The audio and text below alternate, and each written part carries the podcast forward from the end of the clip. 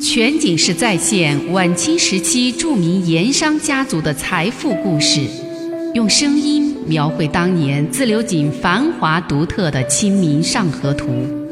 据王瑞小说《盐商世家》改编，悦享九零八自贡文化旅游广播为您倾情演绎《自流井往事》。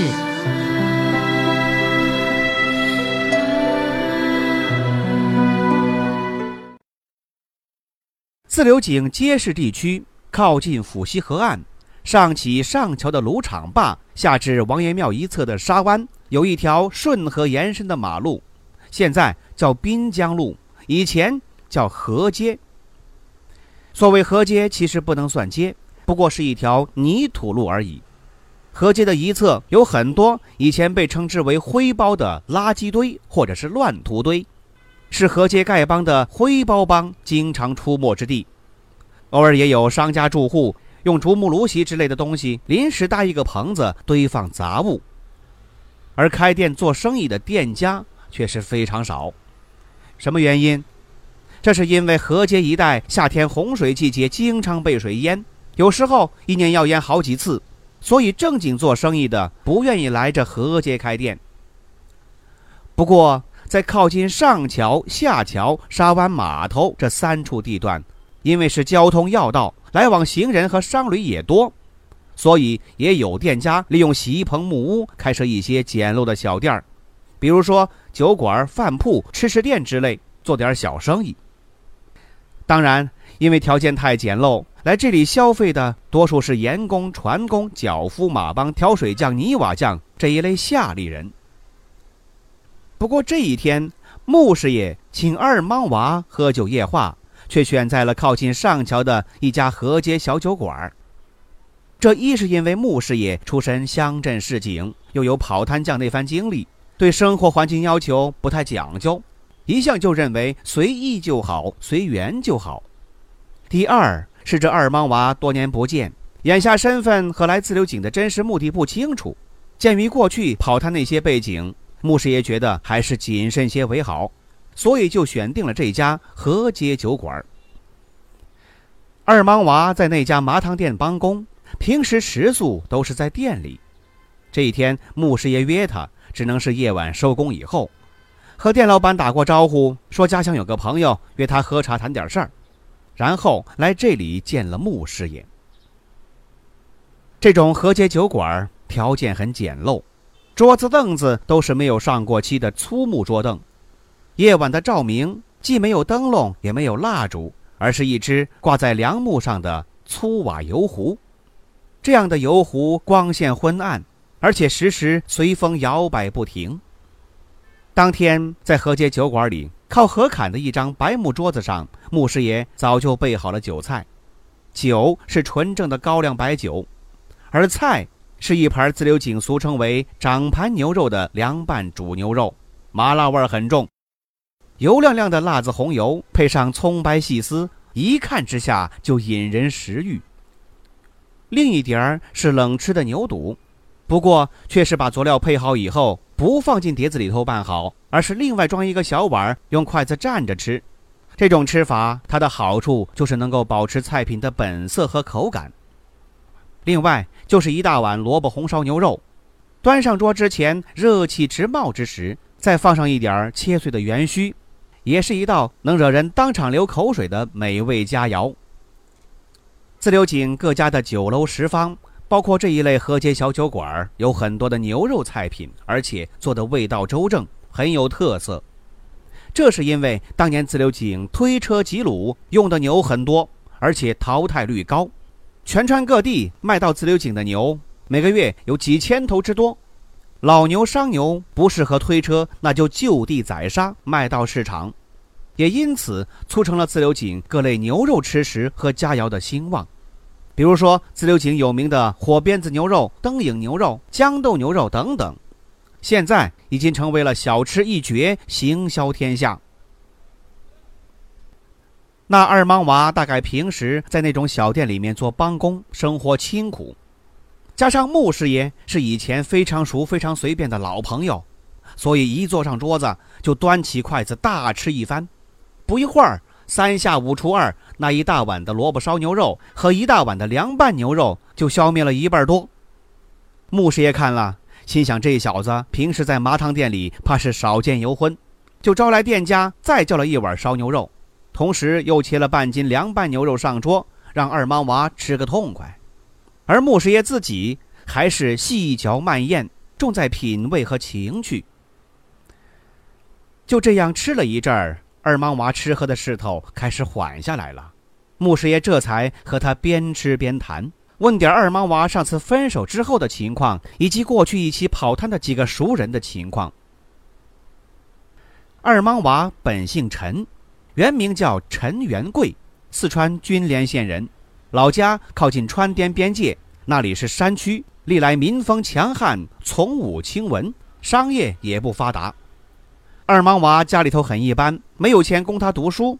十三四岁的时候就离家帮大户人家放羊，放了三年的羊，二莽娃人也长高了，身子骨也结实了，身上的野性却也更多了。那年冬至，大户人家找二莽娃的老子，说放的羊群中少了一只大公羊，也问过二莽娃，回答说是不小心在山里给丢了。但有人说是二莽娃把羊卖给了羊贩子。得了银钱，去四十多里外的镇上馆子里，伙着一帮小兄弟买酒买菜，吃喝花光了。大户人家当然不依了，于是就上门告状，并且索赔。二莽娃的老子是一个樵夫，山里打柴卖柴，兼挖点野药为生，日子也不容易。但是东家寻上了门，又占了理，还是咬牙把家里打算留下来修整旧房的一点积蓄赔了那只羊钱。当天晚上，他老子把回到家里的二莽娃捆吊在家门口那棵老松树上，抽出柴捆子里的一根柴棍，好一阵乱抽乱打。那二莽娃被打得浑身是伤，但是却一声不吭，也不肯承认卖羊之举。樵夫老爹当天晚上把他绑在屋后柴房之内，也不给吃，也不给喝。当天晚上，二莽娃的两个兄弟摸进柴房，把二莽娃救了出来。获救之后的二莽娃忍不下那口气，几个人连夜摸过去，在那大户人家的羊圈里放了一把火，并趁乱扛走了三只大肥羊。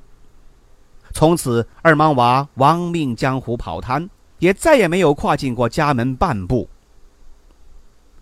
穆师爷初见二莽娃是在贵州境内一个叫做毛坝的小镇，那个时候穆师爷已经跑摊好几年了，俨然是个老江湖。加上又小有文化，为人也豪爽大气，很讨一帮跑摊匠的喜欢敬重。他因为排行老三，所以人称穆三哥。不过这二莽娃喜欢和木三哥走在一起，还有一点个人原因，这就是木三哥平时爱听书看戏，又读过一些话本小说和怪野闲书，那身上简直是装满了一肚子的故事。什么《封神西游》，什么《三国水浒》，前朝后代、野鬼神怪，那些个奇奇怪怪的花花故事，这木三哥仿佛一辈子也讲不完。于是二莽娃就跟定了木三哥，还死活要拜他为师。这小子这么做，当然不是为了做生意求饭吃了，而是专为了听故事。江湖上跑摊，无论生意也无论去处，都没有什么固定的指向。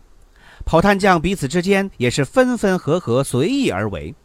就这样，二莽娃跟随着木三哥跑摊，从贵州跑到云南，又从云南跑回四川，走了十来个县的三四十个市镇乡村。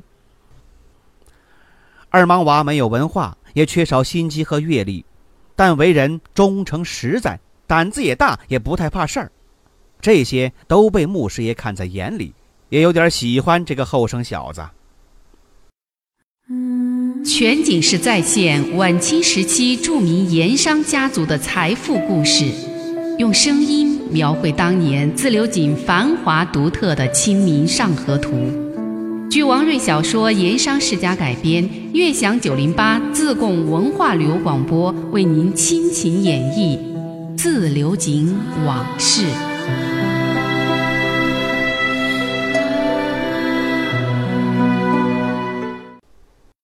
二莽娃因为喜欢听故事，就跟定了木三哥。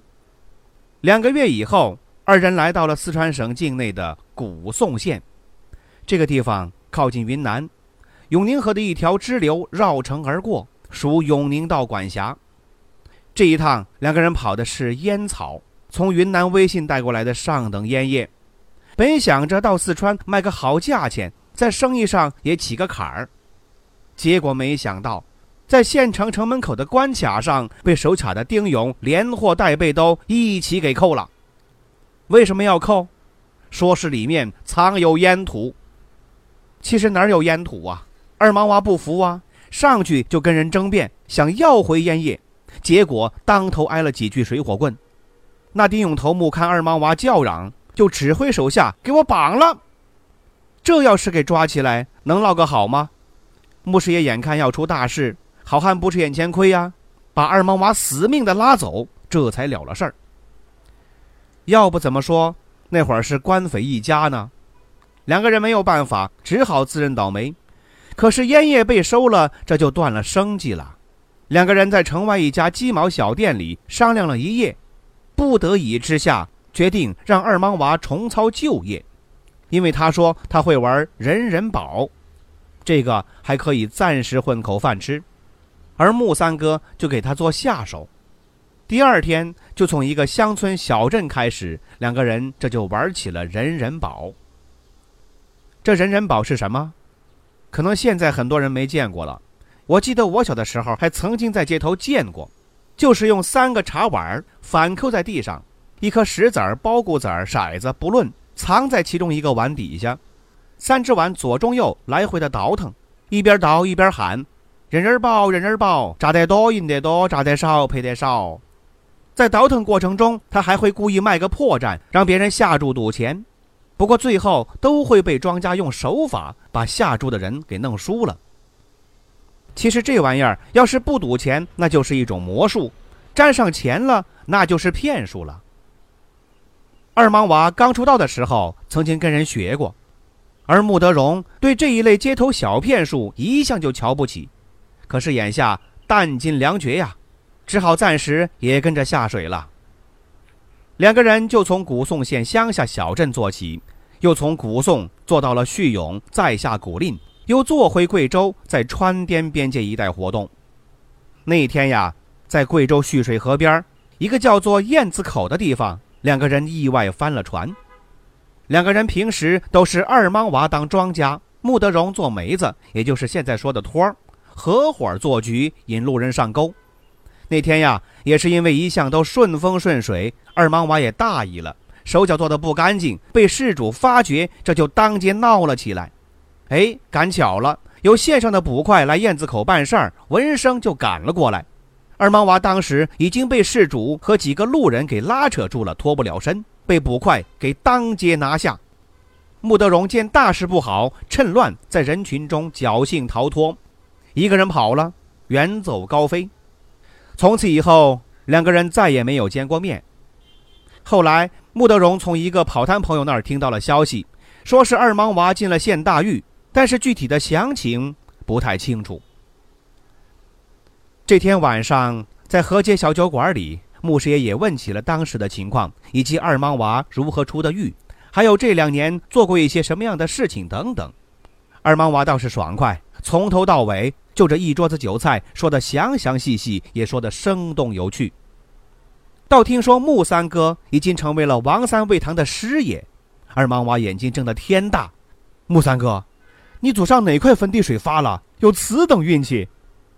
他兴奋地夹起一块红烧牛肉放在嘴里一阵大嚼，然后又望着对面的穆师爷，高兴地说：“穆三哥，日后可得关照关照小弟呀。”穆师爷笑道：“看你说的，还是跑摊时的那句话：有我穆三哥的吃食，就有你二莽娃的吃食。今后要银钱花，你来王家大祠堂找我就是。”二莽娃一听这话。大拇指朝穆师爷一竖，感叹地说道：“到底是穆三哥不把我二莽娃当外人看。”说罢，端起桌上的酒杯，一扬脖喝了个干净。两个人是越谈兴致越浓。当穆师爷问到他为什么来自流井，以及来到此地下一步作何打算的时候，二莽娃却突然有些吞吞吐吐，闪烁其词。只是说有一个朋友对他说起了自流井很富裕，容易挣钱，所以过来看看机会，先在麻汤店安下了身来。穆师爷何等精明，料定二莽娃说的不全是实话，说不定其中另有隐情。不过穆师爷也没再深问下去，只是转换了话题。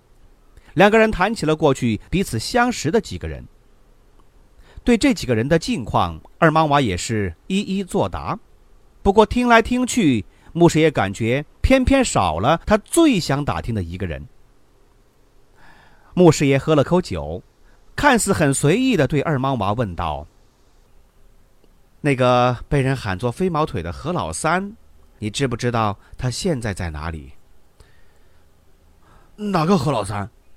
二莽娃正夹着一块牛肉往嘴里送，听穆师爷这么一问，赶紧停下筷子，慌忙接嘴反问道：“就是那个跑腿赶路很厉害那个，人称飞毛腿的何老三。”哦。想起来了，想起来了。二莽娃露出恍然大悟的样子，又赶快摇头说：“这个人早就断了音讯了，一时记不起来，也不知道现如今在哪里。”在昏暗摇曳的亮湖油灯下，二莽娃眼神里一闪而过的一丝掩饰和不安，自然是逃不过穆师爷的眼睛。他有一个感觉，就是这一次二莽娃明显。没说实话。穆师爷把这些都看在眼里，心中似有所悟，也就不再说什么。两个人默默的喝酒。后来又想，即便自己猜想没错，也还是得敲打提醒一下二毛娃，以免这小子不知深浅，在这自流井地面上莽撞坏事。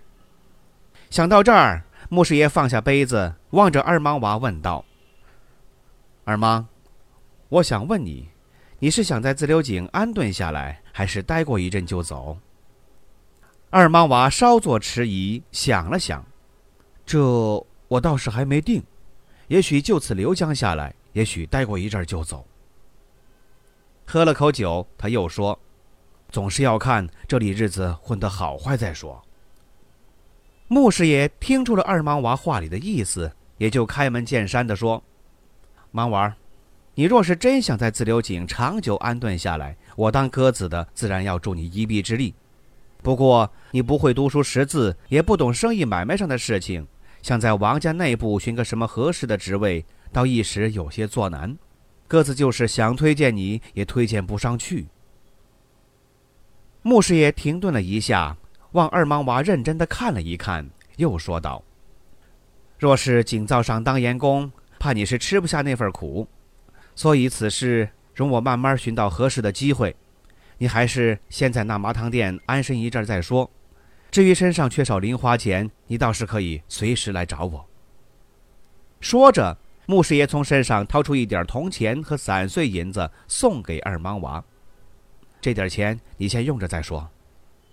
然后又顺势提醒几句：“莽娃儿，你初来乍到的，有句话各自还要提醒告诫你。”这自流井地面不比平常你闯荡过的那些市镇码头，这里水深水浅，你一时是弄不明白的。处事还是处处谨慎为好，不能胡来。你记住木三哥这话。随后两个人就道了别。穆师爷望着已经略有醉意的二莽娃，一摇一晃地消失在河街深沉的夜色中，心里头寻思道。这二莽娃此次来自流井，怕是背后有点名堂，最好是不要弄出点什么事情来呀。对于那要打听的飞毛腿何老三，牧师爷早就听人说过，说何老三是当了盐枭，在云贵川边界一带贩私盐；又有人说何老三已经在豆子山落草当了棒客。不管那种情况是真，这二莽娃不仅是知其下落。估计十有八九也是入了伙了，而这正是穆师爷不放心二莽娃的地方。